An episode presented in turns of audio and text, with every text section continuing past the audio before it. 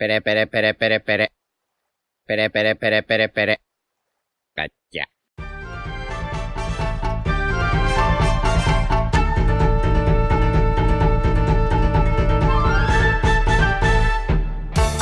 Hola Nakamas y bienvenidos una semana más a Radio Pirata, vuestro podcast favorito de One Piece. Hoy estamos todos. Eh, ¿Qué tal chicos? ¿Qué tal Iván? Hola, muy buenas a todos. Jaume, Buenas. Yute, ¿Qué pasa, gentuza? eh, Royal Buenas. y yo soy Diego. Y, y bueno, obviamente vamos a hacer la review del capítulo 1043 de One Piece. No, Es, es que no sé, esta semana queréis un poco de Radio Pirata Enjoyer o ni siquiera. Es que creo que es la primera vez que no quiero Radio Pirata Enjoyer. Qué Fíjate lo que. El Radio Pirata Enjoyer esta semana es hablar de One Piece. Es que tiene que salir, tiene que salir. No se puede forzar. No se puede pedir. Sí, no, yo- preguntar. Ya, no sé, yo es que tenía un par de temas que quería hablar con vosotros, pero da igual, ya hablaremos. Ah, bueno, a ver, si tienes algún tema que quieres hablar. No, sí, es sí. verdad. No, solo le quería decir a Yute que se ha visto que Papo ha vuelto a ganar una pasta jugando al póker. Otra vez. Sí, vi que ganó el otro día, pero no sé cuánto. Que medio millón de euros, creo. Una la otra vez ganó como un millón y medio, ¿no? Sí, Sí, no, no. O sea, es- ese ya sigue batallando por amor al arte. literal. Su puta madre, tú. Y ya está, pero bueno. Que como bien has dicho tú, Iván, esto no hay que forzarlo, así que vamos allá. Empezamos con la portada. Eh, bueno, seguimos con la mini historia del Germa. Y es eh, Oven y Brule llegando a través de los espejos a Whole Cake. No, Es tampoco. la a- primera vez que me fijo en la portada. O sea, cuando leímos el capítulo, pasé, bueno, pasamos olímpicamente. He leído el capítulo más veces y he pasado olímpicamente también. La primera vez que me fijo en la portada. Sí, tampoco tiene mucho. Es que también la portada no dice absolutamente nada. Ya. Es que se os están llevando a Whole Cake. Ya está. O sea, pero es que Sí, eso ya lo decía y eso anterior. ya se sabía, claro. Claro, eso se sabía. Una, una cosa que estaba pensando sobre la portada es que creo que en esta mini historia Oda va a meter algún pequeño plot twist. Pequeño o grande. Porque, por ejemplo, cosas que podrían pasar, que mm, esto lo, lo he leído por ahí, creo que en Twitter, que Barba Negra podría aparecer en Whole Cake para, mm, para llevarse el Poneglyph y tal, y llevarse a Pudding también. Yo esto no lo creo, pero eso me ha hecho pensar que sí que tiene que haber algún elemento un poco sorprendente, porque de momento no hay, no hay nada.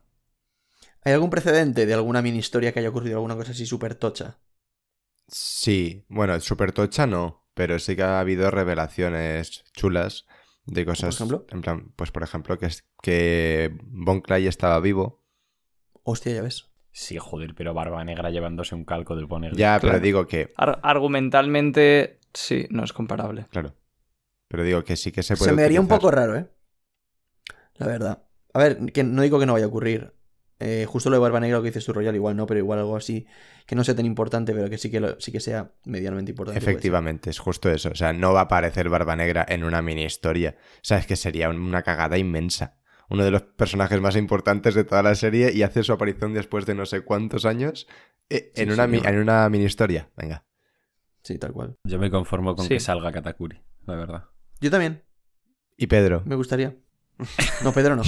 Mira, Pedro podría ser el plot twist que, te- que, que- que- que yo estamos hablando, sí- pero yo que nadie sigo quiere. sin descartarlo, eh, de verdad. No lo invoquéis, no lo invoquéis. Habría molado que, o sea, que el hype de este capítulo fuera porque Pedro salía en la portada. Mira, ¿Te imaginas? ¿Te imaginas un, un capi- un capítulo en el que el capítulo sea una mierda, pero que todo el mundo diga, tienes que reaccionar solo por la portada? es que mira, se están llevando a los Beansmoke a Whole Cake. Cuando lleguen y los pongan donde los pongan, ya veréis como hay un libro que pone Pedro o algo así. Sí, perro. Que no, por favor. Yo me pongo nervioso cuando se reaviva el debate de si Pedro ha muerto o no. Porque, sea, por culpa de ese debate, la muerte de Pedro no tuvo impacto. Que es verdad que es culpa de Oda, pero es que para mí, en ese caso sí que Oda nos estaba dejando muy claro que había muerto. Sí, claro. No había lugar a debate. Y- Además que, además claro, que pues. Pe- Porque el antecedente que era Pel también lo ha dejado muy claro, ¿no? Tú, Es que lo, de Pele es igual de No, claro. pero es que Pe- te- o no me parece lo mismo porque Pedro tiene un puto discurso en el que le habla a Carrot y que dice que esto lo está haciendo para la siguiente generación, que no sé qué. qué Bueno, tal. y lo de Me- Pel, me- que tiene el momentazo de los Claro. sus recuerdos con Vivi y tal. Sí, pero no. Lo de Pele Sí, es exactamente pero- igual que lo de Pedro. Lo que una cosa pasó y otra no. O sea, de verdad que no, veo- no veo No, diferencias. no es, no es igual. Yo creo No, que para sí. mí Mira, mismo, ¿eh? eh, Para mí hay dos diferencias muy grandes. La primera, que Pedro, o sea, a Oda le cuesta tanto matar personajes que Pedro se pasa todo el arco diciendo que va a morir en Whole Cake, ¿vale? Eso para empezar. Y luego, la muerte de Pedro, lo que significa para Carrot, que es verdad que luego Carrot, pues, parece que va a ser menos importante de lo que pensábamos. Pero Bueno, bueno, bueno. es un desarrollo muy grande para el personaje que en el caso de Pell podríais decir que es para Vivi, pero para mí no es comparable. Enorme el desarrollo de Carrot, sí. Em, Joder. que- Se supone, Es se que- supone que que, como le se- daba un sueño, pero claro. a, a- a mí sí que me dio sueño. A mí sí que me dio sueño. Pero después de este capítulo, si sigues pensando que Carrot se va a unir y no Yamato, en plan, no. Yo lo pienso más aún. Pues Bueno. eh, eres, eres, eres ciego, eh, eres ciego. Es no, los viejos sois vosotros. Eres ciego. Está bien que haya debate en este podcast. A ver, ya llegaremos a ese punto, pero eh, yo os, os conté lo de la, la teoría conspiranoica de que no mató a Pell por el 11S. ¿Oda? Sí, no dijiste. Sí, nos lo contaste. Vale, es que me hizo mucha gracia. Sí. Es la teoría, no el 11S. A ver, no sé si lo contaste en directo o en un podcast, pero yo no me he enterado, por si lo quieres repetir. No, o sea que literal el capítulo en el que muere Pell eh, fue, salió dos meses después del 11S o así. Y había gente diciendo que es que no lo quiso matar porque no quiso hacer como que una cosa con alas muriese con una bomba en el cielo dos meses después de, del 11S. Y entonces dijimos, pues esperad que ahora va a parar la guerra de Onigashima por lo de... Sí. Kaido es Putin, ¿eh? De momento la ha parado, ¿eh? De momento sí. Nah, otros youtubers ahora mismo seguramente. Joy Boy, Luffy, tal, no sé qué. Nosotros, la verdad que lo de Pell y Pedro, pues... tal. Si los Radio Pirata Enjoyer es que al final siempre, siempre aparecen, cuando menos te lo esperas. Sí, eh, este por lo menos ha sido de One Piece. Sí. Sí. Sobre todo yo me alegro. Bueno, ahora sí, entramos en harina con el capítulo 1043 de One Piece, titulado en español Vamos a morir juntos. Arrancamos donde lo dejó el anterior capítulo, Kaido golpeando a Luffy con su, con su maza, lo estalla contra el suelo, literalmente vemos la cara de Luffy, le sale sangre por la boca, vemos que ha sido un impacto realmente duro. Eh, estalla, o sea, en plan, el suelo se rompe, el tipo del CP0, pues ahí le vemos serio también. Vemos también a su compañero mirando, mirando hacia arriba, ¿no? Hacia el techo, como intuyendo lo que ha pasado y, y pensando un poco en, pues hasta aquí ha llegado mi pana, ¿no? O sea, se acabó ya. Se acabó. Eh, Sí, sí. Vemos que el impacto que le da caído a Luffy ha sido tan potente que le saca el aire de la cuarta marcha y, y Luffy sale volando, literalmente. Y Momo deja de escuchar la voz de Luffy. O sea, dándonos a entender que lo ha derrotado, pero, o sea, esto nunca había pasado antes, si, si no recuerdo mal, ¿no? En plan, a las anteriores veces que le había derrotado a Kaido. A mí me suena que es... eh, o sea, cuando... La última vez, cuando, cuando Luffy estaba cayendo, precisamente la sorpresa fue que Momo decía que seguía oyendo su voz. Justo. Y fue cuando Luffy habló no.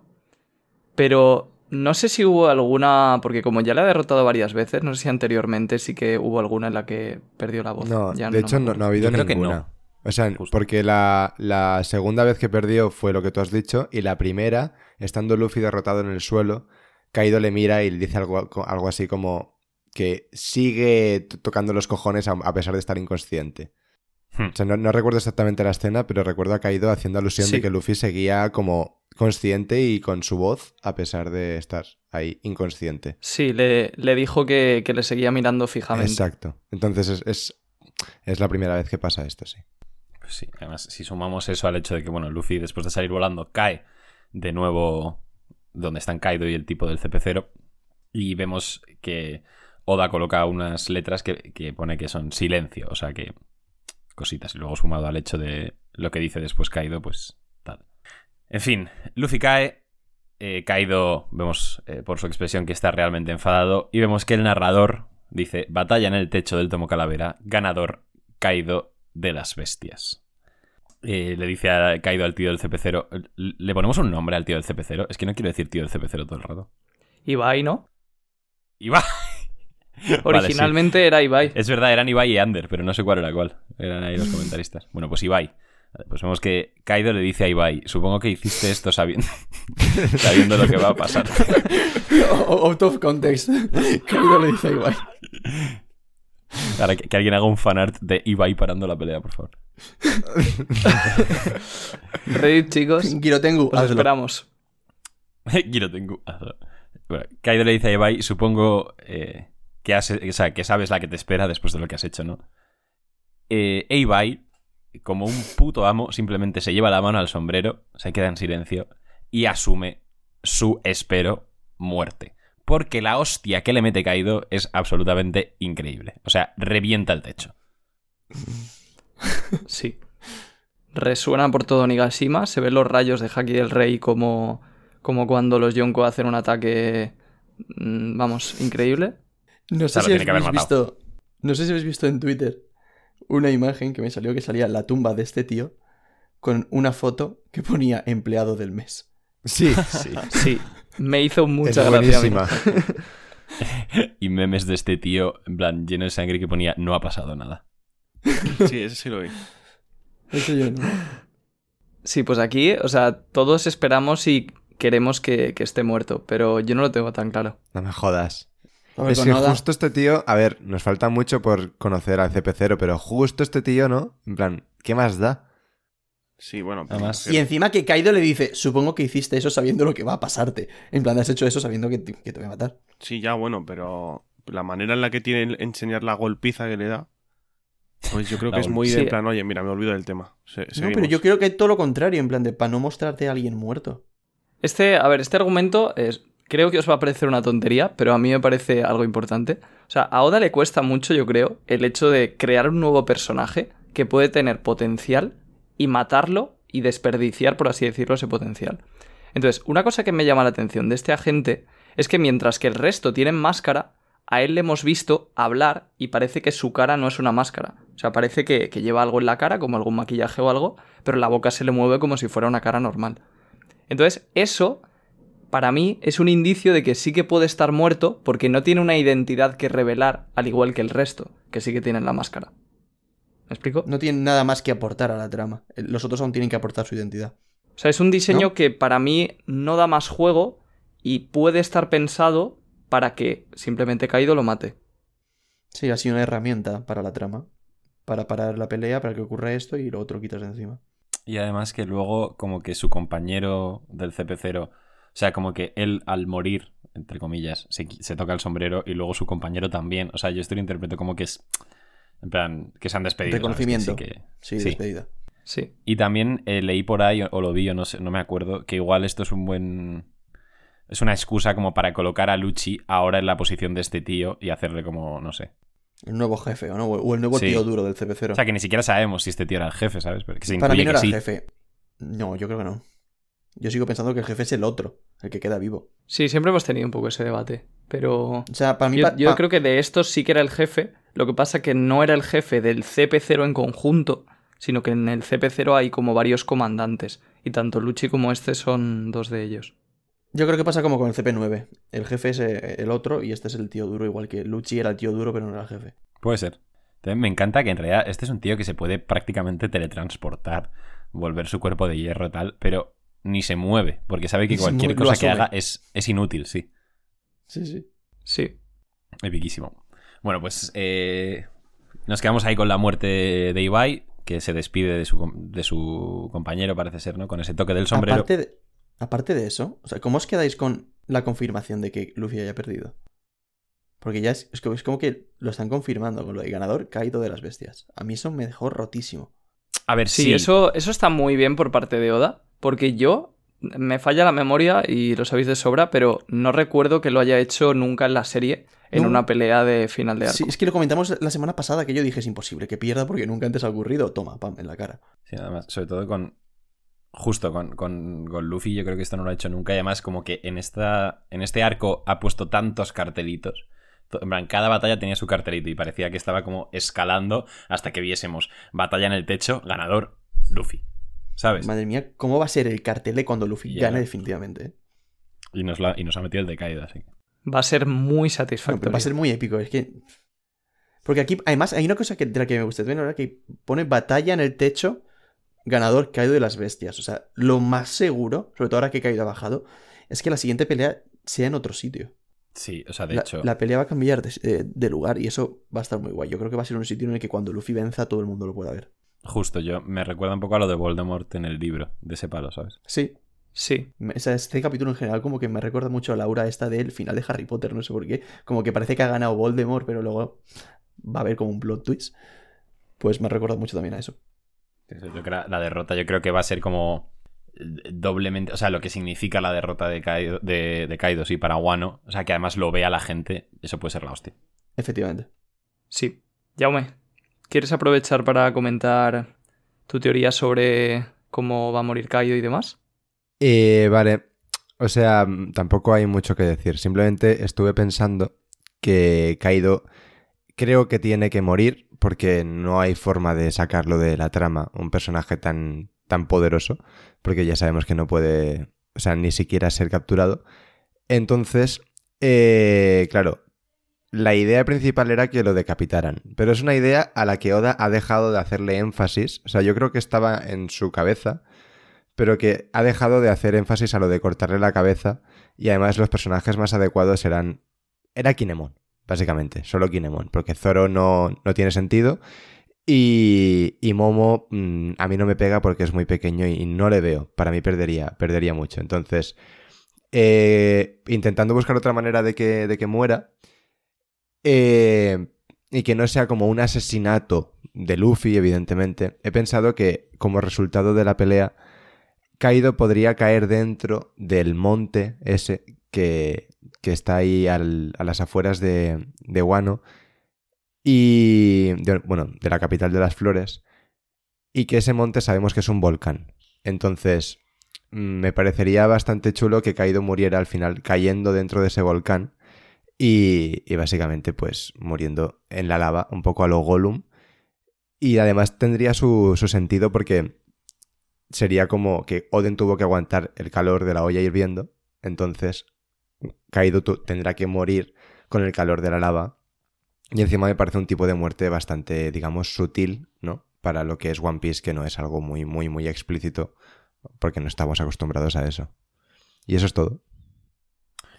Pero, o sea, A mí la, la idea me gustó bastante porque aunque la montaña hasta ahora no ha hecho nada, ¿no? Simplemente ha estado de decorado de fondo y ya está. Sí que me gustaba desde el principio la idea de que pelearan en algún momento en lo alto de esa montaña, porque así lo puede ver toda la capital. Y como en teoría está inspirada en el monte Fuji, que es un volcán, y esto, eh, The Last One tiene una teoría muy interesante, la que comenta pues que el Kairoseki sabemos que, mm, que viene de un poco como de, de los volcanes, por así decirlo, es más complicado, pero por resumir, pues como sabemos que el Kairoseki se hace en Wano, tiene sentido que el origen de la sustancia con la que se hace el Kairoseki en Wano sea eh, de las expulsiones de este volcán. Pues, bu- bu- buen dato. Demasiada información, ¿no? Sí, yo estoy aún procesando todo. O sea, yo escuchaba a Jaume decir, eh, Kaido se va a caer un volcán y yo solo he pensado, lo aguanta. Es que sabe todo. Un- uno, lo puede aguantar. Dos, o, o cae ya desde el cielo inconsciente, o Kaido es una persona que, recordemos, vuela. O sea, No, yo caería inconsciente, yo creo. Hombre, claro. y, y Luffy, y Luffy dejaría que una persona inconsciente, por mucho que sea caído, se queme viva. A Luffy le da igual. Mm, Luffy no mata, sé, pero si tú te vas a morir y eres, y eres Kaido, no te va a salvar. No sé, yo no lo veo, la verdad. Hmm.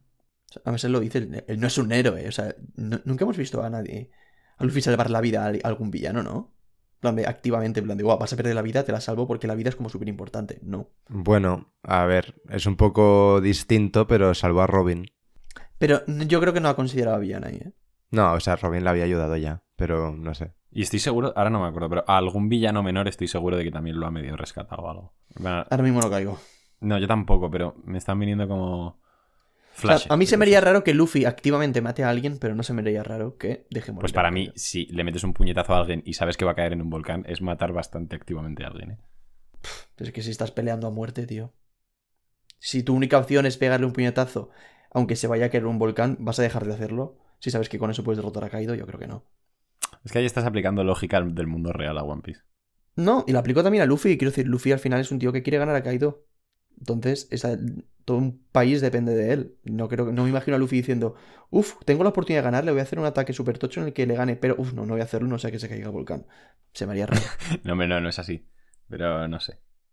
No, pero yo creo que sí que hay formas de hacerlo, si Yoda quiere, para que Luffy no le mate, por así decirlo. Que simplemente Kaido se caiga y, y Luffy tampoco se dé demasiada cuenta de ello. Sí, o puede- se me está ocurriendo también un típico ataque en el que hace de arriba hacia abajo, hacia el suelo, y que donde se queda Kaido derrotado, luego el suelo se rompe y se caiga al volcán. Algo así. Sí, se puede hacer de muchas maneras. No sé, yo no lo termino de ver, la verdad. Pero bueno, que ya se verá eso. Nos habíamos quedado con que el pibe del CP0 la palma y su colega parece que te está también como mostrando sus respetos, ¿no? Con ese toque a su sombrero. Y vemos en el live floor que el techo, que bueno, ya estaba viendo derrumbamientos, pero ahora después del tremendo hostiazo que le ha metido caído a, a Ibai, pues hay aún más. Avisan a Kawamatsu de que el techo va a colapsar. Y bueno, Kawamatsu se lamenta, ¿no? De que al estar en el cielo no pueden encontrar agua para apagar este incendio y que el incendio se está descontrolando. Y no sé quién dice aquí, de los que está, pero alguien, o sea, no sé si es Kawamatsu, supongo que sí, dice que no hay honor en morir quemados. Esto se me hizo Vaya- rarísimo. Vaya huevos, ¿eh? Esto se me hizo rarísimo siendo un, un vasallo de Oden. O sea, en plan, corroborando una vez más que es el peor vaina roja. bueno, No, pero claro, o sea, realmente Oden, el honor de su muerte no fue morir quemado, fue el hecho de que estuvo aguantándoles durante una hora y que se sacrificó por ellos. Claro, si hubiera muerto quemado en la olla, hubiera sido un deshonor, por eso no murió. Yo- yo imagino que lo dirá un poco por eso. En plan de, Mm. como, como mi, como mi, como Oden aguantó, si mueres quemado, eso es un deshonor. Ah, pues puede ser, ¿eh? No lo había visto de esa forma. Sí, pero yo creo que no será tan complicado, ¿eh? O sea, yo, yo creo que si te pones a pensarlo, es verdad que es raro, porque Oden murió quemado precisamente. No, no muere pero quemado. lo dice sin más porque en una guerra morir quemado no es una forma honorífica de morir. Ya, muere por el disparo, ya, ya. Pero bueno, Hmm. un poco las dos cosas. Bueno. Pues vemos que el incendio se descontrola, pero de repente, pues aparece un cañonazo de fuego en el live floor. La gente se queda muy sorprendida. Y es que ha bajado Kaido al tiempo que proclama, ¿no? El propio Kaido, que dónde está Momonosuke, que quiere que se lo traigan para que acepte su derrota y se rinda, básicamente. También anuncia que Luffy ha muerto y que si hay alguien que todavía quiere pelear, que dé un paso al frente. Eh, sus vasallos obviamente se alegran muchísimo, los samuráis se cagan en la puta. Y, y que están totalmente muertos de cansancio, pues los vemos ahí tal. Y lo dice que la voz de, de Luffy ha desaparecido. Me voy a parar aquí un segundo porque hay mucha gente que ha dicho que, que esto es la voz de todas las cosas y seguramente simplemente sea haki de observación y ya está. Lo de lo. co- como en el, ¿no? En Skypiea. O como la niña. Sí, de hecho, mira, esto es un muy buen argumento de lo, de lo que os comentaba en la reacción, de que la voz de todas las cosas no es más que un haki de observación avanzado, porque la expresión que usan Momo y, y Low es la misma. Hablan simplemente de la voz de Luffy. Y Momo lo que hace es la voz de todas las cosas, entre comillas, y Low haki de observación. Pero todos son voces al final. Pero es que el haki de observación no se puede entrenar. Sí. Sí, sí que se puede Claro, entrenar. es que entonces cualquiera podría tener la voz de todas las cosas. Yo creo que no es haki por eso. No, porque no significa que todo se pueda entrenar, ¿sabes? O sea, nadie te dice que no haya una habilidad que tenga que ver con el haki de observación y con el hecho de oír la voz de las cosas a la que no se pueda llegar con entrenamiento. No sé, yo creo que es un poder que es muy parecido, pero que es otra cosa. Es otro poder, que o lo tienes o no lo tienes. Es que aquí, o sea, en castellano también el lenguaje juega en nuestra contra, porque nosotros al oír haki nos parece algo como muy abstracto y muy cerrado, pero haki es simplemente ambición o voluntad. Entonces, o sea, a nosotros nos parece raro, pero a un japonés decirle todo es voluntad o todo es ambición, pues no le va a parecer raro, porque sí, todo es voluntad, todo son las voces. Ya, pero es que no sé, para mí Mm. entonces... Es que para mí, para mí pierde la gracia y lo Ya, especial pero- del poder de oír todas las cosas. O sea, incluso en japonés, Royal, eh, una cosa es la voluntad y otra cosa es como la voluntad en One Piece está básicamente instrumentalizada, ¿sabes? O sea, Oda no ha dejado de hacer como una herramienta de la voluntad y eso vale que a ellos seguramente se les hace, se les hace más cercano y menos abstracto que a nosotros, pero no deja de ser algo distinto y mucho más mm, fantasioso, ¿sabes? Entonces, que esta, este, este instrumento que ha creado Oda a raíz de la, de la ambición lo, lo utilice para todo, realmente mm, hace que One Piece pierda un poco, ¿no? Ese aire más de, mm, bueno, a ver qué pasa, más fantástico, es como que me, me gusta que tenga un- una, una explicación lógica todo dentro de, de la ficción, pero a su vez que tampoco sea tan matemático. Y que... Yo personalmente es que creo que la fantasía se mantiene igual, pero lo hace más coherente, porque todo tiene la misma base, por así decirlo. Pero es que si fuese solo por la ambición, entonces cualquiera que tenga haki del rey, que significa tener muchísima ambición, podría tener la voz de todas las cosas. Y no, va, y no tiene nada que ver. Para mí es, no sé, para mí es un poder aparte. Que o lo, tienes o no lo tienes y ya está. Luego, quien lo tenga será porque todos cumplirán alguna característica. Pero no sé, no, no, no, no le veo tanta correlación. Claro, esto lo comentamos en el directo y la pregunta sobre el tema está en si la voz de todas las cosas es Haki, ¿cómo puede ser que al ser evidentemente, por lógica, debería ser una forma muy avanzada de Haki de observación, pero muy avanzada, ¿cómo puede ser que Shirahoshi, una chavala que no tiene ni idea de pelear y que nunca ha entrenado el Haki, tenga esa habilidad, pero no tenga la habilidad, digamos, o, o no sea o no, o no sea habitual que use el haki de observación en otras eh, de, de otra manera, pero que ella tenga como de las cosas Además, más además es avanzadas. una princesa. Claro. Claro, entonces tiene, tiene que haber algo porque distinto. el haki tiene. Porque el haki tiene muchas facetas. O sea, no es solamente. O sea, no es una línea en la que tú vas avanzando. Cada persona lo desarrolla de una forma distinta según su personalidad. De hecho, Rayleigh, por ejemplo, se me acaba de ocurrir, pero este yo creo que es un ejemplo muy bueno. Rayleigh le dice a Luffy que él, en el haki de observación, lo que mejor se le da es sentir las emociones de los demás. O sea, cada uno destaca de una manera distinta. Pero ¿no crees que tiene que haber algo distinto para una forma de haki a la que Oda le ha dado nombre como la voz de todas las cosas y que es tan importante para la historia? En plan, más que simplemente pues que por cómo eres has desarrollado una faceta distinta del haki y ya está. Es que a mí se me haría un poco pobre, la verdad, que algo tan importante al final tenga una explicación tan... Es como decir que los D simple. tiene que ver con el haki también. O sea, ¿sabes? Es que una cosa tan especial. Hombre, no.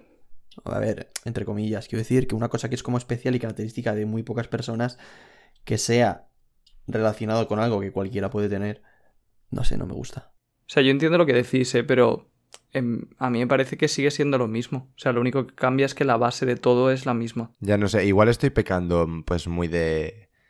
de que me molan las cosas así más shonen y tal, pero a mí me molaría que el don de todas las cosas pues fuera algo como único, que tienen cuatro, cuatro personas y, y ya está. En plan, que no sea una faceta más del haki, la verdad. Yo estoy de acuerdo. Pero es que ves, sigue siendo algo único. O sea, por eso digo que, Ya, no sé. que, que no cambia el hecho de que venga del haki. Es que ya, ya no solo por Porque no se puede entrenar, no es algo que se pueda entrenar y conseguir. O sea, la base la tiene en el haki, porque está oyendo voces igual que con el haki de observación, pero no se puede conseguir entrenando. O sea, que ya no solo con la voz. A mí, lo de que ahora se le intente buscar a todo, lo que a muchísimas cosas que ya han pasado en la serie, que esto era haki o esto era tal, a mí eso no me gusta nada, tío. Me parece que le quita como un montón de epicidad a ciertas cosas. Sí, le quita la magia. Justo, o sea, como que parece un. como si fuese un mito increíble, en plan de. Pues yo qué sé, imagínate que Oden se recubrió de haki para aguantar eso. Pues pierde toda la magia de un puto samurái legendario aguantó una hora en aceite hirviendo solo para salvar a sus amigos. Pasaría a ser, ah, tiene un haki tan increíble que se recubrió, entonces está todo bien. ¿Sabes? Sí. No sé si me explico. Sí, sí, Sí, yo sí. estoy completamente de acuerdo. Totalmente. Es como que a veces no hace falta dar, dar explicación a tantas cosas. Sí, es, No hace es un poco también el. como el, pe- el pequeño pecado de One Piece, ¿no? O sea, está tan bien hecha y es tan coherente y tan consistente que, que luego también, pues eso hace que a veces como que le busques explicación a todo y pierda un poco la magia de, de algunos momentos.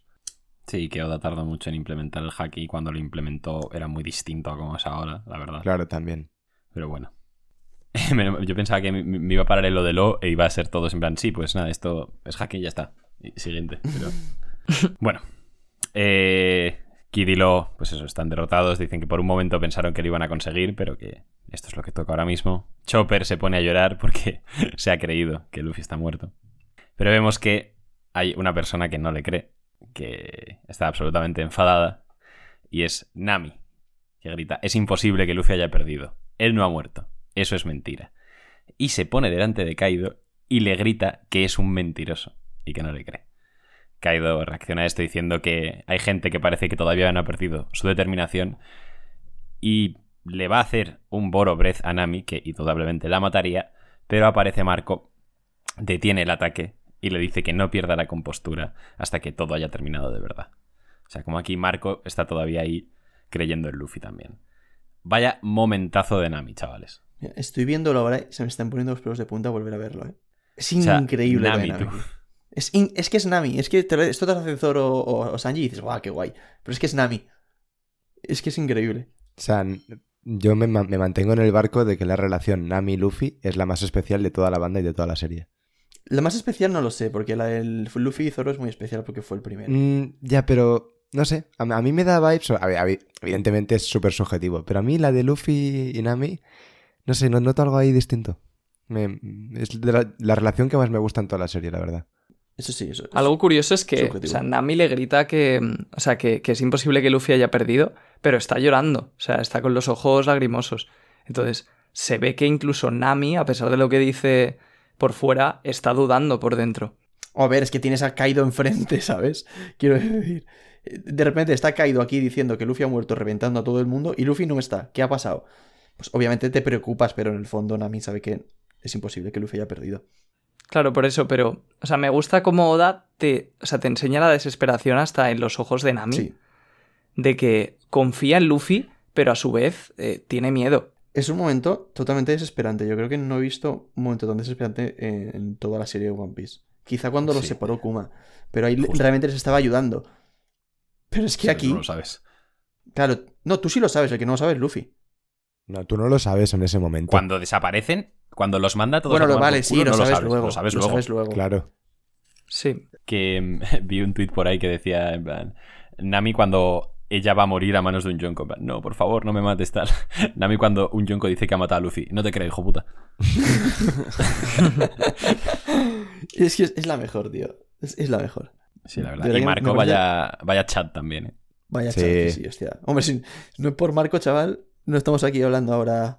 Estamos hablando de la muerte de Nami. Marco, me encanta, en plan, cómo está usando Oda a Marco en este, en este arco. Es un poco como, ¿sabes? El portero comodín cuando juegas a Es fútbol. un- tal cual, es un en plan, sirve para todo. Portero mariposa también lo llamaban. En plan, Ya ves, portero mosca, portero mosca. portero mosca. Claro, es como. O sea, es un tío que está ahí y que cuando no tal, le metes a él, ya está. Sabe hacer de todo, es muy fuerte, tiene unos huevos increíbles. Ya está. Yute. Lo que No, pero que encima Marco, que él lo ha vivido, pues tiene más importancia aún. El hecho de que lo salve él. O sea, él ha vivido como matan a, a sus nakamas, ¿no? A su capitán. A su capitán. Claro. Pero también mataron a algún nakama, ¿no? Jozu, no, sé, no murió. No me sí, algunos sí. A Ace. Justo. No, me yo me refiero en la, en la guerra de- contra. O sea, yo me refería a la guerra contra Kurohige. No se sabe. Pero sí que. Se sabe Sí, que no perdieron, pero se sabe que tiene más no- sentido lo que dice ¿no? O sea, tú, Yute te refieres a Marineford. Sí, claro. Sí. Vale, vale, sí, sí, tiene más Sí, sentido. y está, está muy bien la referencia, porque Marco es el. Claro, es que ya ha vivido esta situación, entonces es el, el que más puede transmitir la calma. Sí, de hecho me acabo de acordar, en plan un poco un inciso, de que tú, Royal, tenías una teoría de que en la batalla post-Marineford entre, entre los de Barba Negra y los de Barba Blanca, que iba a morir Yozu y que se iba a comer la fruta del diamante Shiryu de la lluvia. Y que, Zo- y que Zoro sí, tendría que cortar el diamante. Me gustaba mucho esa Eso- teoría, ¿eh? Eso lo he leído en 80 Y hay otra millones de que- ¿eh? Hmm. Sí, hay otra que me gusta más, que es que también iba a morir el, el otro tripulante, que es. que no me sale ahora el nombre. El de los bolsillos. El- bueno, uno de- Sí, el básicamente el que tiene la fruta de los bolsillos, que creo que era el comandante de la sexta división, Sí. y que esa fruta se la iba a comer Van Auger para pelear contra Usopp. Coño, de hecho, esa fruta. eh, Oda dijo que si Usopp tuviese una fruta sería esa, ¿no? Sí. Sí. O sea, que tiene bastante sentido lo que pensabas tú. No, y lo sigo pensando, ¿eh? No, pues puede ser. Hablando un poco del papel de Marco, me gusta mucho también, que esto es una, igual es más sensación mía, pero me da la sensación de que es como un poco el nexo entre la generación de Barba Blanca y la, y la de Luffy, Sí. ¿sabes? Hmm. Por varios Sí. pensamientos que ha tenido y, y como pues cuando atacan eh, Luffy y Sanji a, a King y a Queen dice como ahora, ahora les toca a ellos, o sea, cosas así. No sé, me gusta mucho. Justo, yo iba a decir que, que lo siento como que está entre medias, entre Rayleigh y, y los Mugiwara. Sí, justo, es un poco pues Sí. el- el- la generación intermedia. Hmm. Marco salva a Nami de, de ser obliterada por un bolo breath.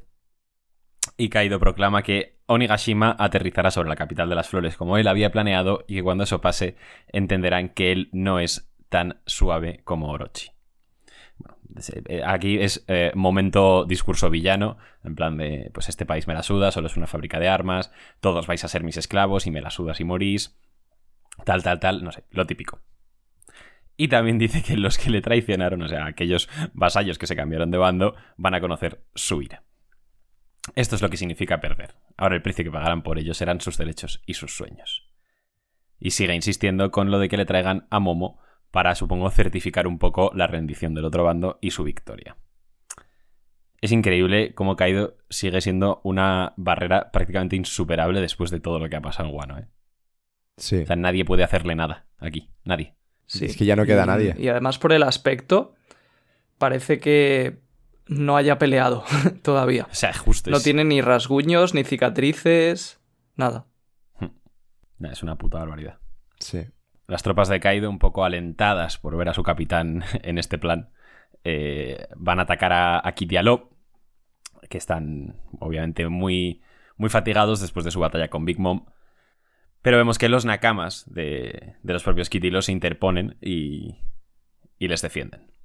También, bueno, eh, Iván momento, vemos a Nekomamushi y a Carrot yendo también hacia el Life Floor, atraídos un poco por todo el jaleo. ¿Qué, qué- qué has sentido con esto, Iván? Ojo que lleva saliendo carro día en los últimos capítulos, ¿eh? Ya, Cada más momentazos, en verdad. o Cada sea. vez más, cada vez más presente, Danke. Se, está, se lo está guardando, se está guardando, ¿verdad? ¿Te imaginas que justo ahora en este meollo que está ocurriendo en Wano, Carrot se mete en la pelea y hace cosas súper tochas y coge protagonismo y se une? Si no, se planta frente a Kaido y dice, estoy aquí para parar esta guerra. Sí, algo así. Eh, no, la verdad. pero- bueno, pues eso, que van allí. Aquí Oda pues está un poco juntando a todos los personajes en el mismo sitio. Para lo que se pueda venir en el futuro, interpreto yo, vaya.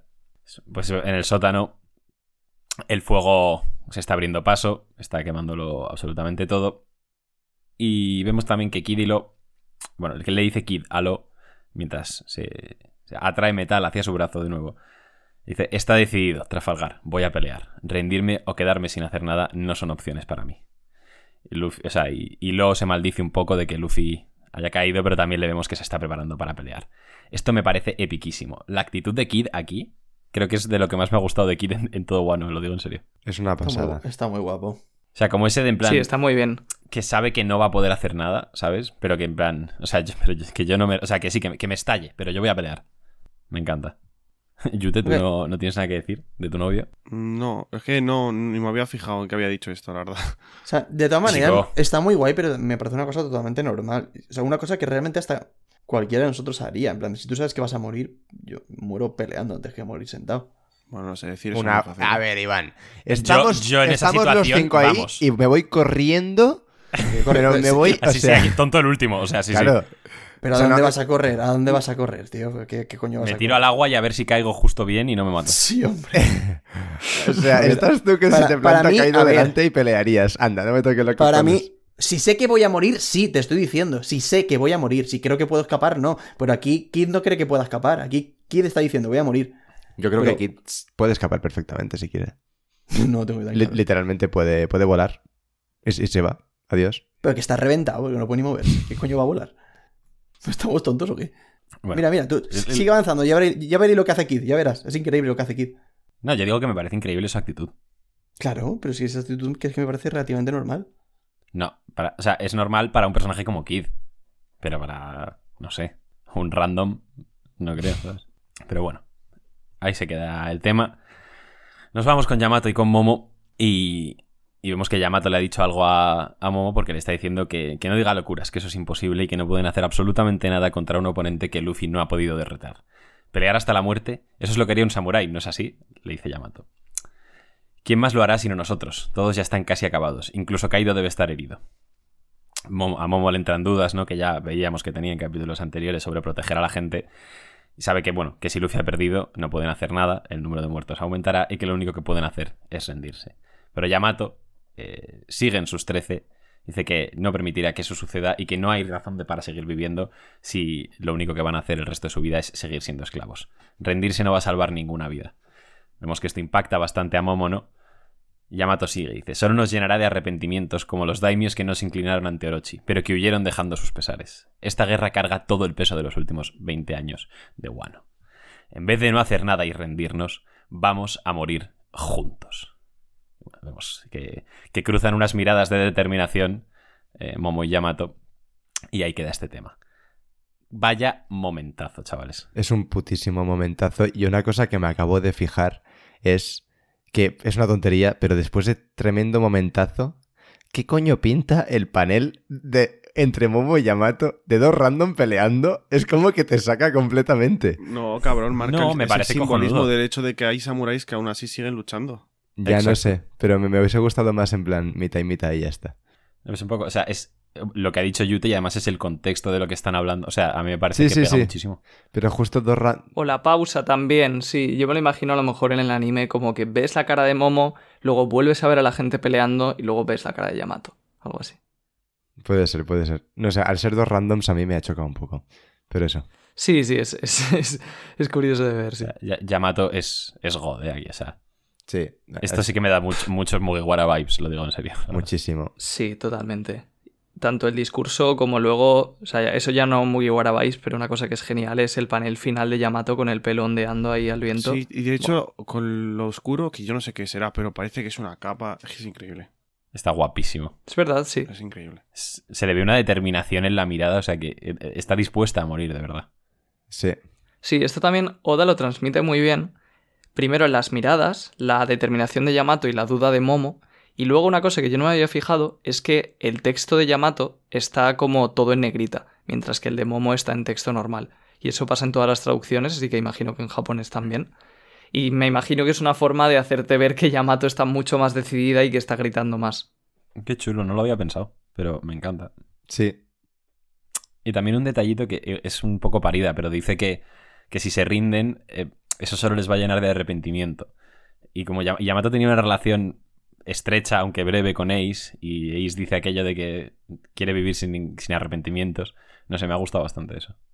sí. Igual es una conexión visto, que me he montado yo en la cabeza, pero me ha No, gustado. no, yo creo que está hecho a propósito. Y eso. Pues nada, o sea, yo creo que con esto pinta que, que efectivamente van a ir Yamato y, y Momo mientras Luffy está todavía a sus cosas y van a pelear contra Kaido. O sea, una cosa que. eso, es- eso va a ser increíble. O sea, una cosa que me encantaría, aunque pff, lo, lo acabo de pensar, ¿eh? O sea, es una idea al aire, igual es una gilipollez, pero la suelto.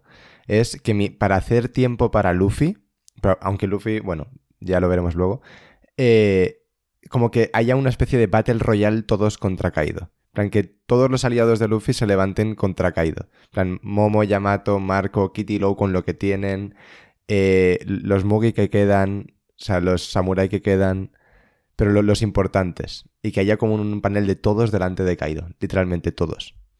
Esperando a Luffy. Portals. No lo veo descabellado.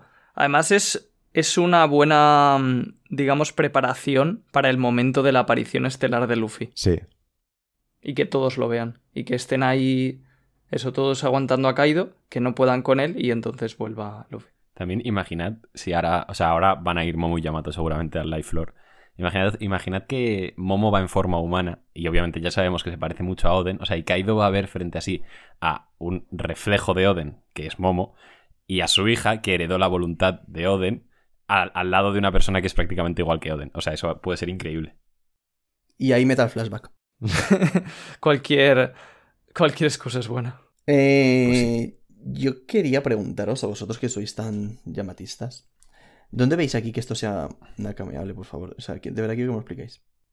No, no tanto nacameable en el sentido de me voy con Luffy y quiero ser una Mugiwara, sino en el sentido de la actitud que tiene, veo que es la que tendría un Mugiwara, ¿sabes? Es que Sí. a mí todo lo contrario. Justo. O sea, quiero decir, te están diciendo que Luffy ha muerto y no, no estás ni dudando. O sea, ah, ah, que ha muerto. ah, vale, pues ha muerto. Pues Pero que, pelear, o sea, pero o sea, que me- Yamato no lo hablar, sabe, ¿no? Déjame hablar. O sea, como que no lo sabe. Literalmente está diciendo Momonosuke eh, que esperas que, que hagamos ante un oponente que Luffy no ha podido derrotar. Ah, le, están vale, diciendo, vale. le están diciendo que, que, que Luffy ha quedado derrotado y Yamato en plan de, ah, sí, sí, muy guay, ni lo dudo. ¿Y tú te, te crees vas- que si Zoro, por ejemplo, tipo, si Luffy pierde, Zoro no seguiría luchando por él? Literalmente lo que pasa con Kuma. Si, en- si- en si Luffy pierde... eh, sí, pero no te estoy hablando de eso, te estoy hablando de que te están diciendo a Yamato que Luffy ha perdido y, y- y no lo ha puesto ni en duda. No sé, a mí personalmente me gustaría que lo dudase. Y no sé, sobre todo eso, o sea, que me parece muy guay todo el discurso que hace, pero creo que está desarrollando más la relación entre Yamato y Momonosuke que haciendo, no sé, relación con, con cosas de la banda. O sea, de hecho, ahora que habéis dicho de que ojalá Yamato y Momonosuke se acerquen a donde están el resto y tal, ojalá, ojalá a ver si se cruza con algún muy guara e interactúa con alguno una puta vez, porque es que al final se va a unir eh, sin haber conocido a ninguno. ¿Sabes? Conoce a Frankie, por Conoce a ejemplo, Frankie. Que habló un rato Pues ya con está, él. Pues para adelante, para adentro. Y, y mira, solo ahí te dieron una pista de que conoce a los Mugiwara porque, o sea, había visto su recompensa y era como medio fanboy o fangirl de Sí, sí, Frankie. sí, ella los conocía a todos. decía, oh, Frankie el Pero es que Yamato tal". no conoce a nadie. Bueno, dale tiempo. Ya, ya, pero ver. que dale tiempo, dale tiempo, que, pero es que esto se está acabando, ¿eh? Pues te digo que ojalá, ojalá de verdad vaya y tenga, y si se va a unir, tenga interacciones con el resto muy buenas. Porque es que veo cero. Veo cero. Con, No hay con- peor ciego que el que no quiere ver. No, no, sí, totalmente, además de verdad. Pues no está... Fu- Fujitora. Ha sido, ha sido un poco raro eso. Es que, a ver, lo de la fe en Luffy, se puede... O sea, Yamato no tiene tantísimo contexto como los demás, ¿sabes? Sí, no, no, ya, pero, me, refiero pero- a que en una situación en la que, Oda, si tú vas a hacer que Yamato se una, podrías crear un momento súper guay en la que tenga fe en su futuro capitán o en lo que sea, y yo lo que estoy viendo es que está desarrollando más eh, eh, eh, la, el apartado con, con Momonosuke, en vez de desarrollar, de- desarrollar cosas con Mugiwara o, o con Luffy, ¿sabes? Creo O que sea, hay, ve- hay Oda, sea, me hay gusta- Oda, si se va a unir, hubiera tenido una oportunidad, pues eso, para hacer que parezca más de la banda, y no sé, lo, lo he visto desaprovechado o no sé. A mí me gusta mucho el punto de vista de Iván, porque creo que, o sea, tiene razón en su manera, pero como decía Yute, creo que Zoro, por ejemplo, se podría comportar de esta misma manera si pasara algo así. Sí. No, porque Y Zoro. Yamato no dice que Luffy haya muerto, dice simplemente que ha perdido. Ya, me da igual, es que yo creo que Zoro nunca se creería. Si le dicen Luffy ha perdido, nunca se lo creería. Eh, Usopp no se lo creería, por ejemplo, se lo dijeron en, en Arabasta y no se lo creía. Nami no se lo ha creído. El único, el único que se lo cree es Chopper porque es gilipollas y se lo cree todo, pero ya está. Muy Guara no creería que, que Luffy ha caído. El Chopper se lo ha creído, campeón. Lo- lo ha dicho. Es lo que acabo de decir, que el único que se lo cree es Pues Chopper. hay fallas tienen- en tu lógica, se te cae el discurso, Iván. Vale, vale, lo que quieras. Claro, Yamato tampoco tiene que ser exactamente igual al resto. No, o sea, yo creo, yo creo... Con, con el hecho de que pelearía, seguiría peleando hasta la muerte, para mí ya es... Sí. Pero está O peleando que- porque que no muy quiere ser una esclava, no por nada relacionado con Luffy. Pero es que la, la cosa está, Iván, No, en ya, que, ya. a ver, yo creo que le estás intentando como buscar el defecto por, don- por donde lo haya, ¿no? O sea, y, y yo creo es que como... buscáis Pero también espérate, vosotros... espérate. O sea, Yamato ha hecho un discurso que evidentemente es un discurso que propio de una persona que se uniría a la banda, ¿no? Y tú No. lo, lo- que me da... Sí, ha hecho un discurso propio de una persona que se uniría a la banda. Yo creo que eso es evidente, en plan, Para por lo de que no se quiere rendir. Bueno, pues a ver, ahí, ahí, no, ahí no hay vuelta de tuerca, o sea... Si no te rindes, eres muy guara. Bueno, pues ya está. Pues, O sea- eh, eh, Kid se va a unir a muy guara también, chicos. Es que no, no sé, no, no sé por qué esto es un discurso para unirse a la yo, banda. yo entiendo a Iván. no lo ¿eh? entiendo, ¿qué coño tiene que ver? Con, Lo no que me refiero- con ser muy es que una persona que es potencialmente probable que se una a los Mugiwara y que tenga un discurso de que, en plan, con mucho protagonismo, ya no solo por Yamato, por el protagonismo que le ha dado a Oda su discurso de que no se quiere rendir, que quiere vivir sin arrepentimientos, que quiere seguir luchando hasta el final, me parece algo que encaja mucho dentro de la perso- personalidad Mugiwara, la verdad. Y siendo un personaje que se puede unir perfectamente, pues lo veo bastante, digamos, que todo encaja. Y a mí me da la sensación de que por la circunstancia tú estás en plan mm, buscando lo, lo- lo que justo el defecto, justo algo que realmente es completamente arbitrario, que podría ocurrir o no ocurrir, para, digamos, no ver eh, que Yamato encaje eh, por este discurso, ¿sabes? Yo creo que es todo lo contrario, que si agarráis un clavo ardiendo, veis una, una escena épica o un discurso épico y lo relacionáis con, con muy guara. Yo aquí lo que veo es que está desarrollando la relación entre Momonosuke y Yamato, y ya está, no veo nada más. Pero bueno, que da, da igual. Pero también está desarrollando al personaje propio de Yamato. Y además Sí, que pero, Yamato dijo pero no que lo se relaciona con los Mugiwara. O sea, estás, estás haciendo una escena en la que Luffy ha caído y no estás haciendo ninguna alusión a, a Luffy. O sea, ¿qué cojones, tío? ¿Sabes? Me refiero a eso. Pero ya está, ya está. Solo, solo quería comentar eso, que yo personalmente opino totalmente en desacuerdo a lo que opináis vosotros. Porque tampoco pasa nada, quiero decir, tampoco es nada nuevo. Sí, sí. No, o sea, yo creo que tienes bastante razón en tu punto de vista. ¿eh? También el, la pasión nos. nos eh, no, vamos, no- nos lleva en una dirección bastante clara. Sí, pero a los dos, a los dos. O sea, a los dos bandos. Bueno, que Yamato Nakama. Seguimos con el capítulo. Nada, es coña, es coña. Em, bueno, vemos un, un plano de, de Negashima. Nos vamos de nuevo al techo. Vemos que Luffy está tirado en el suelo. Aparentemente totalmente derrotado. Pero vemos también unas letras, ¿no? Eh, por los paneles. Y uno en concreto, mientras se hace un primer plano de, de Luffy, que vemos que es un latido de corazón. Zunisha, escucha Que- todo esto. Di. Sí, esto, o sea, para dejarlo claro, eh, que además aprovecho para comentar una cosa, y es que sería genial, desde aquí petición de Royal, y creo que debería ser petición popular, que los fansu traduzcan las onomatopeyas cuando ven que es importante. Sí. Porque yo creo que si no, los lectores eh, que no somos japoneses perdemos mucho y dependemos que venga un tío que sabe japonés a, a decirnos qué ha pasado. Por ejemplo, aquí Luffy, cuando está tumbado en el suelo, la, no- la onomatopeya negra que se ve a la derecha es la onomatopeya del silencio, por lo que nos dijeron. Entonces, Oda te está haciendo énfasis en que el corazón sí que se le ha parado y de repente le vuelve a latir. Ok.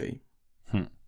Sí, no, estaría bien que, que si tiene importancia para lo que está pasando, lo pongan, la verdad. Sí. Sí, así que muchas gracias desde aquí a los muy Scans, que lo ha hecho dos veces en este capítulo, ahora con el, con el latido y luego arriba lo ha hecho también con lo del silencio, Hmm. pero a mí personalmente me gustaría que lo hicieran incluso más. Pues Sí, queda. justo. O sea, si, si es relevante para la trama y para lo que está pasando, exacto. Sí. Bueno. Y bueno, dicho eso, Sí. adelante, Dio. A Luffy le, le late el corazón después de aparentemente habérsele parado. Zunisha se queda pensativo y parece que está escuchando todo esto y le dice a Momonosuke que escuche. Momo se sorprende y dice, lo echaba de menos. Momo le pregunta que qué es lo que está pasando. Zunisha le dice que puede oír el tambor de liberación. Es la primera vez que lo escucho en 800 años. Estoy seguro de que él está aquí. ¿De quién hablas? le contesta Momo. A lo que Zunisha contesta, Joy Boy ha regresado. Y vemos un primer plano de un Luffy sonriente, sufriendo algún tipo de transformación, y la onomatopeya que se usa para su sonrisa es Nika. Fin del capítulo 1043 de One Piece. No hay capítulo la semana que viene. Este ha sido el verdadero golpe fuerte, no el de Kaido. que no haya capítulo la semana que viene. Pero bueno, pues aquí llegamos al, al misil nuclear del capítulo, a lo que ha revolucionado a todo el fandom. Eh, ¿Qué coño es esto? ¿Qué coño es esto? Esa es la pregunta. O sea, no, yo no tengo literalmente nada que decir. O sea, le he dado mil vueltas y no he sacado ningún tipo de conclusión, solo preguntas sin respuesta. O sea, estoy esperando a ver si alguno ha pensado algo interesante, porque yo no tengo nada que aportar aquí. ¿eh? Yo No. he pensado lo que dije cuando hicimos la, la reacción, pero no es interesante ni nada especial. Creo que es muchísimo más simple de lo que la gente se está pensando que es. Sea, yo solo espero, la verdad, que sea algo O sea, más yo simple espero de lo que parece. Y creo que por una parte, lo, lo que no me termina de cuadrar es lo del corazón, tío. Eso sí que me descuadra mucho. Lo de que se le pare y vuelva y, y Zunisha diga que es el mismo sonido de tambor. Eso sí que me deja un poco loco. No, no sé exactamente cómo unirlo, pero lo de que diga que yo voy a vuelto Zunisha y la cosa esta que le ocurre a Luffy en la cara, yo creo que por una parte es que Zunisha está viendo que Luffy es el Joy Boy de esta generación y que como metafóricamente ha vuelto Joy Boy porque hay un nuevo Joy Boy. Y además, Luffy está despertando su fruta. Yo creo que esas son las dos cosas que están ocurriendo. Lo que no sé es cómo relacionar eso con lo de los tambores sin que sea una fumada de resurrección o de apropiación de cuerpos o yo qué sé, ¿sabes? Justo. Hmm, Yo estoy muy de acuerdo con Iván. Lo que pasa que hay tantas piezas que, o sea, que encajan un poco con esto. El Gorosei. que, o sea, conviene hacer memoria, claro. Porque, mm, o sea, aquí vemos a Luffy que le pasa algo raro, no se sabe muy bien si en el pelo, en el sombrero, en la cara o lo que sea, pero lo que está claro es que le pasa algo raro en el cuerpo y que además de salirle como ronchas, no sé cómo llamar a eso, la verdad. eh, además de salirle como esas ronchas, le sale también vapor de la boca y del resto del cuerpo. Entonces, está pasando algo con su fruta, o con su cuerpo, pero vamos, yo asumo que es con su fruta, que no sería el despertar normal de una fruta del diablo. Entonces, eso ya de por sí, lo primero que nos revela es que la Gomu Gomu no Mi tiene algo especial. Lo siento mucho, pero algo ahí pasa. ¿Vale? Entonces, si la Gomu Gomu no Mi tiene algo especial, para mí es muy probable que esto tenga que ver con la declaración que hizo el Gorosei hace unos cuantos capítulos. ¿Por qué? Porque si Oda va a hacer el despertar de la Gomu Gomu no Mi diferente, pues tiene que introducirlo al menos con algo de tiempo. Entonces a mí me da la sensación de que Oda a lo largo de este arco lleva introduciéndonos el hecho de que la Gomu Gomu no Mi esconde algo para preparar este despertar de Luffy. ¿Qué pasa? Que si la fruta de la que hablaba el Gorosei era la de Luffy, esto implica algo que no nos gustaría a ninguno, que yo creo que es la, la parte mala del capítulo, y no es el hecho de que Luffy sea la reencarnación de Nika, por así decirlo, sino el hecho de que la Gomu Gomu no Mi tendría otro nombre original y tendría como un poder bastante distinto, que haga que tenga ese otro nombre original, del que habla el Gorosei. Entonces, para mí, la gran pregunta al final de este capítulo, aparte de los tambores que ha dicho Iván, que eso también es. O sea, es, es una duda que, que que queda, ¿no? El, el por qué. mm, O sea, por qué el latido del corazón de Luffy son como unos tambores y eso le recuerda a Zunisha Joy Boy. Pero aparte de eso, la gran duda que queda es qué pasa realmente con la Gomu Gomu no Mi.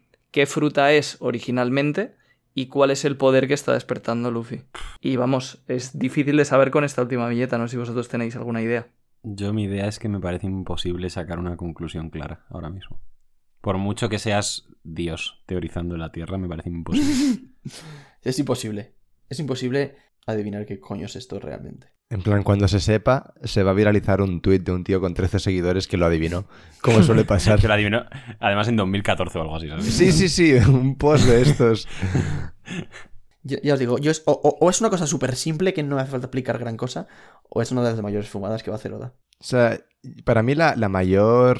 eh, lo que más me rompe la cabeza a mí no es tanto lo del cuerpo de Luffy, porque me parece bastante... que eh, puede tener la explicación más simple, ¿no? Es el despertar y punto. Eh, a mí lo que me raya es lo de Zonesha. ¿Por qué ahora? ¿Sabes? En plan, ha estado Luffy en, en Zou, pero ¿por qué justo ahora después de lo que acaba de ocurrir? ¿Sabes? O sea, yo lo que he pensado un poco es como que Luffy acaba de ser derrotado. Se le, se le ha parado incluso el corazón.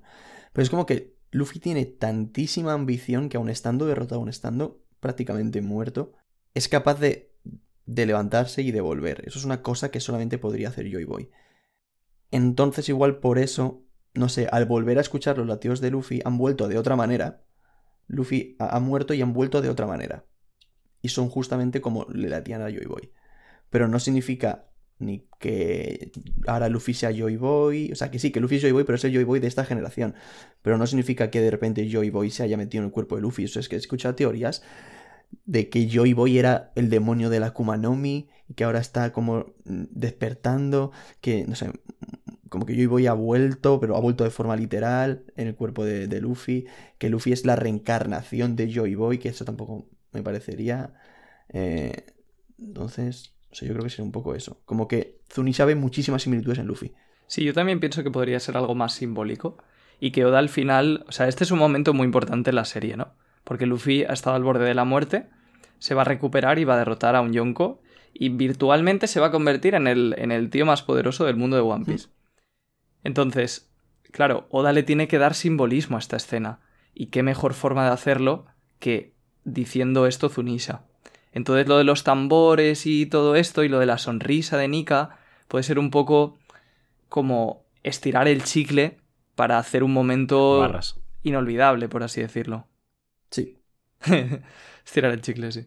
Entonces, yo, yo también me gustaría creer eso sobre, sobre ese tema. Pero luego es verdad que la sonrisa de Luffy es como muy exagerada. eh, lo de los tambores parece algo muy literal. Luego Kaido dijo lo de que cuanto más sonreía, más. Eso es, eso es. Y no supimos lo que Era había como dicho. que Kaido decía que cuanto más en peor circunstancias estaba, como, como- cu- cuanto más al borde de caer derrotado estaba, más sonreía. Y joder, justo Luffy acaba de caer totalmente derrotado y es cuanto más está sonriendo. ¿Sabes? Sí, pero dijo algo sí, más. sí, que sí, no más y más. Es como- era como. Cada vez que estás derrotado, sonríes más y más. Y como que no terminó la frase o algo así, ¿no? Sí. Yo creo que esto, esto, todo eso es una alusión a esto también, que algo pasa con la risa de Luffy. Va a ser interesante. Yo ahora mismo, eh, bueno, es posible que, que escriba algo en Twitter y si estáis escuchando, pues eh, ya lo habré escrito a nuestros oyentes. Pero, pero vamos, lo que le pasa a Luffy en el pelo, yo si tuviera que apostar, lo que, lo que más probable me parece es que tenga algo que ver con el hecho de un tipo de goma líquida, por así decirlo, y que por eso le sale vapor a Luffy de la, de la boca, porque está Es lo caliente. de la savia, seguro, del color Sprite 1039. Seguro. A, mí, a mí eso, fijaos que yo soy siempre retractor de los colores spread y no creo que Oda deje tantas pistas, pero justo eso sí que me parece una pista. Porque es un mono con una corona de rey señalando a la savia, por así decirlo, de los árboles al lado de Luffy. Igual es que yo no soy objetivo y como no quiero que sea eso, me niego, pero. No me gustaría nada. cosa, ¿qué, qué implica la goma líquida para que sea tan especial? No lo sé, pero con la originalidad que tiene Oda para estas cosas, yo creo que se puede sacar algo Pero, o chulo. sea, el y sería está- lo menos... El Gorosei está sí, o sea, preocupado por seguiría goma siendo líquida. goma. No, pero puede que haya algo más. O sea, es complicado mezclar todas las piezas. Porque, claro, si juntas la preocupación del Gorosei y lo de los tambores y lo de las sonrisas, pues te vienen teorías de que podría ser la Yoi Yoi no Mi, como decía de las Zoan, o que fuera como, yo qué sé, la fruta de la fiesta o cosas así. A mí un Pero si ves lo que pasa en el pelo de Luffy al final, pues da más la impresión de que es simplemente eso, algún tipo de goma líquida. ¿Alguien ha dicho que es la fruta de la fiesta? No, eso lo he pensado yo, Bueno, vale. Por lo de los tambores y tal. O sea, que no lo creo, ¿eh? Pero es una idea que se me ocurre. brainstorming, ¿no? Sí. Vale, A mí un colega me dijo... ¿Termina, Diego?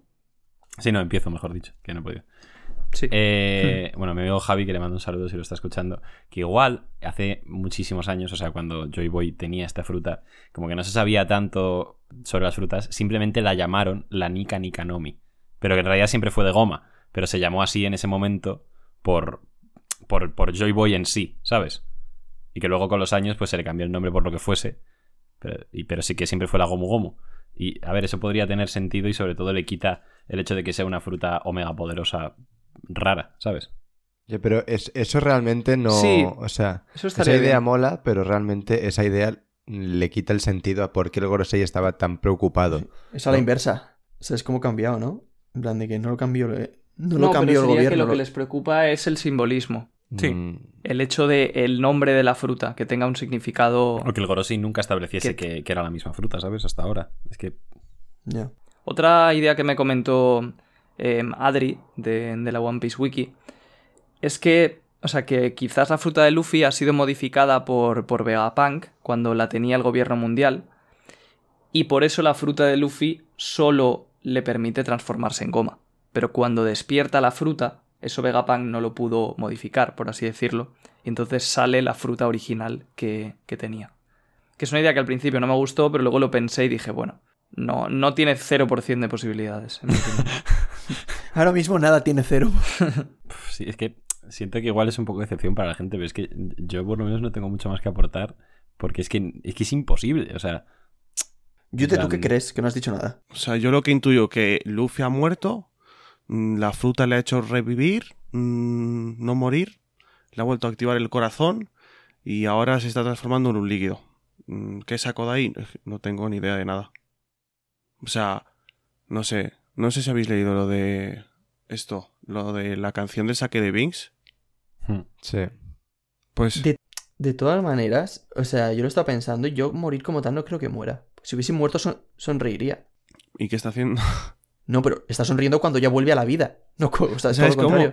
O sea, a mí me comentaron teorías por, por Twitter, o sea, no, en plan, al final eran ideas sin más, de que es la propia fruta la que como sabe que está muriendo le hace sonreír y cosas así, pero no, no sé. Claro, pero es que, o sea, hay muchísimas posibilidades. Es un caso de esos en los que, o sea, simplemente cuando lo veamos en dos semanas descubriremos lo que es. Y yo confío bastante en Oda porque también hay gente preocupada y tal, y, creo que sea lo que sea lo va a hacer bastante bien. Sobre todo porque que esto es uno de los temas, uno de los debates fundamentales, el tema del destino y tal.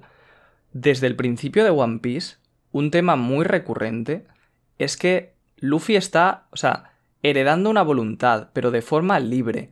Entonces, yo en eso confío al 100% en que Luffy no va a ser el predestinado, por así decirlo. Eso no tengo ninguna duda. Entonces, sea lo que sea lo que haga Oda, va a tener eso como ley. Lo que más creo que podemos salir perdiendo es que la fruta de Luffy haga cosas raras. Eso sí que parece que ya se- esa batalla se da por perdida. Pero eso, me parece un mal menor realmente, porque. O sea, o Justo, sea es un mal claro. porque la, e- era, la gracia era que un, un pringao, o sea, no un pringao, pero un chaval que tiene un- una fruta súper ridícula consiguiese ser los piratas con la fruta más ridícula que te imagines. Era como un concepto súper guay. Ahora con esto ese concepto se va a la mierda. Pero ya está. Solo pierdes el concepto. hay que esperar, eh, chavales. y hay que esperar, esperar, hay que esperar. Pero yo si tengo que renunciar a, a algo, prefiero renunciar a, a lo de la fruta esta y, y que todo siga normal. A, que, no sé, de repente ahora este de verdad sea yo y voy o yo qué sé. No, o sea, esto lo dijo Mr. Morg y la cosa no está en que una cosa sea excluyente de otra, ¿no? Sino en a ver cómo Oda consigue meter estas ideas, mm, que evidentemente a ver qué es, no se sabe, pero cómo consigue meter estas ideas sin mm, pisar las otras, ¿no? Hacer una especie de equilibrio entre una especie de, entre comillas, elegido, pero que a la vez, ¿no?